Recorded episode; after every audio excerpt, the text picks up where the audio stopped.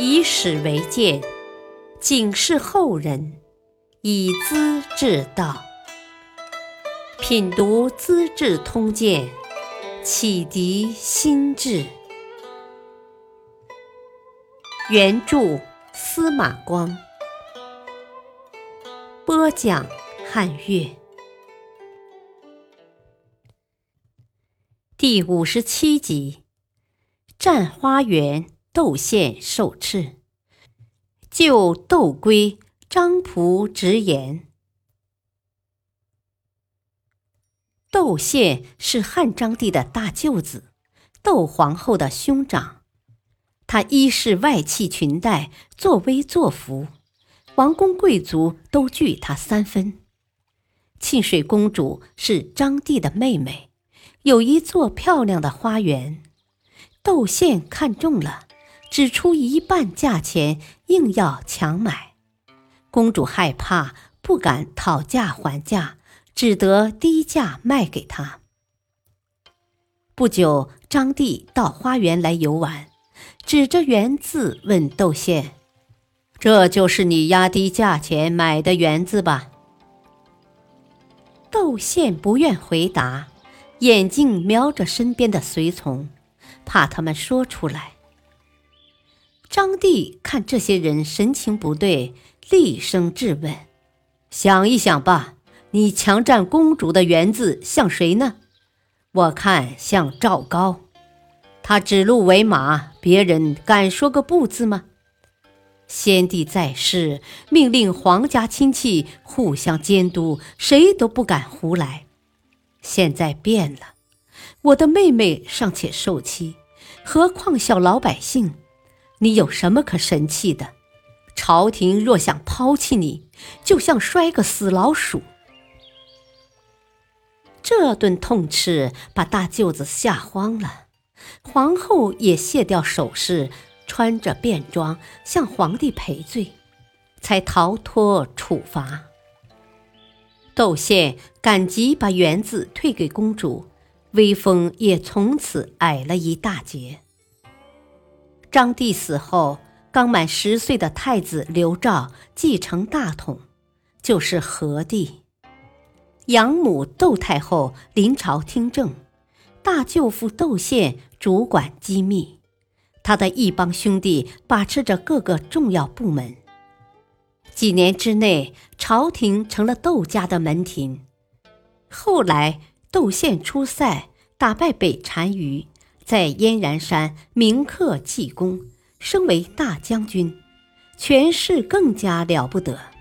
刺史以下的地方官由他任免。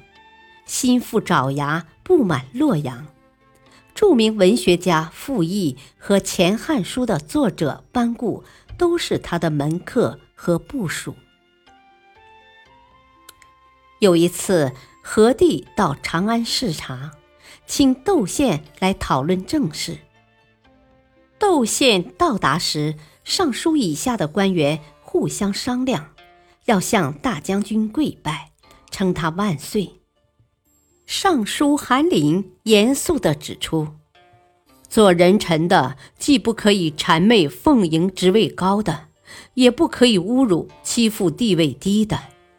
从古到今，哪有称大臣为万岁的？”一席话弄得大家都很尴尬，只好作罢。司徒元安多次揭发窦家的罪恶，所有奏章。都交部属周荣起草。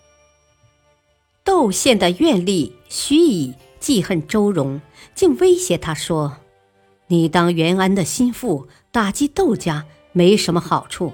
他家的勇士刺客到处都是，小心些吧。”周荣严正地答道：“我是江淮的一个文弱书生，能帮司徒说直话，给窦家人杀了。”也很值得，怕什么呢？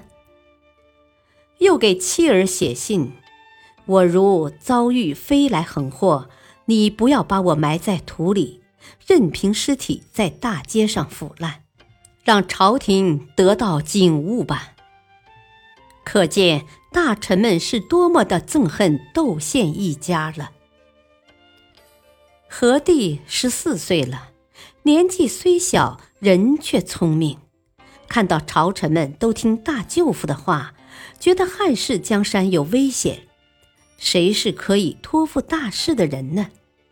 想来想去，中常侍郑重不同一般，忠诚机智，吹牛拍马的事不干，最靠得住。想找他商量办法。何帝要他找到《前汉书》的外戚传，仔细研究了汉文帝沙伯昭、汉武帝朱窦婴的历史，终于受到启发，想到一个法子。一天。何帝下令，叫宫廷警卫部队的长官马上发兵戒严，严锁城门，用突然袭击的办法，把大将军手下的四大金刚郭恒等人抓住，下狱处死。又派人收缴舅父的大将军印绶，降封冠军侯，勒令他和他的兄弟窦独、窦景。窦归迅速离开京师，回到自己的领地去。舅父毕竟是亲人，碍着皇太后的情面，少年皇帝很有心计，不愿承担诛杀亲戚的名声，于是任命了一批严肃公正的官员，到他们的侯国去做监护人。窦宪冷不及防地遭到沉重打击。又急又气，不久被逼着和窦独、窦景一起自杀了。窦家的败亡牵涉到很多人，班固就是其中一个。班固是窦宪的部属，有一次他家的奴仆喝醉了，当面骂洛阳县令仲经。现在仲经抓住把柄。将班固关进监狱，致死了。他所编写的《前汉书》没完工，何帝只好叫他妹妹班昭继续编写。他费尽心血帮助兄长完成了遗著。班固被株连也不是偶然的，他在《前汉书》里对于一些杀身成仁的忠臣义士不给予表彰。平时对大将军不做规劝，这些做法总不免令人怀疑，究竟是不是窦家的忠实心腹呢？一代史学大家就这么糊里糊涂的死了。窦家兄弟中也有正派君子，夏阳侯窦归排行老四，比较忠厚善良，平时约束家人。从没犯法，他很想为国家做些好事，但力不从心。这会儿当然牵扯上了，被赶回领地。河南郡太守张仆正值廉明，窦家得势之时，他曾按法处置打伤官吏的窦景，毫不容情。现在窦家败了，他又上书皇帝。窦宪当权，满朝大臣阿谀奉承，争先恐后的吹捧他是伊尹和周公。如今倒台了，翻脸无情，又骂窦家人个个该死。我跟窦归打过交道，他是一位忠直的君子，人品很好，也没犯法。听说朝廷要派人去监护，不是逼他走上绝路吗？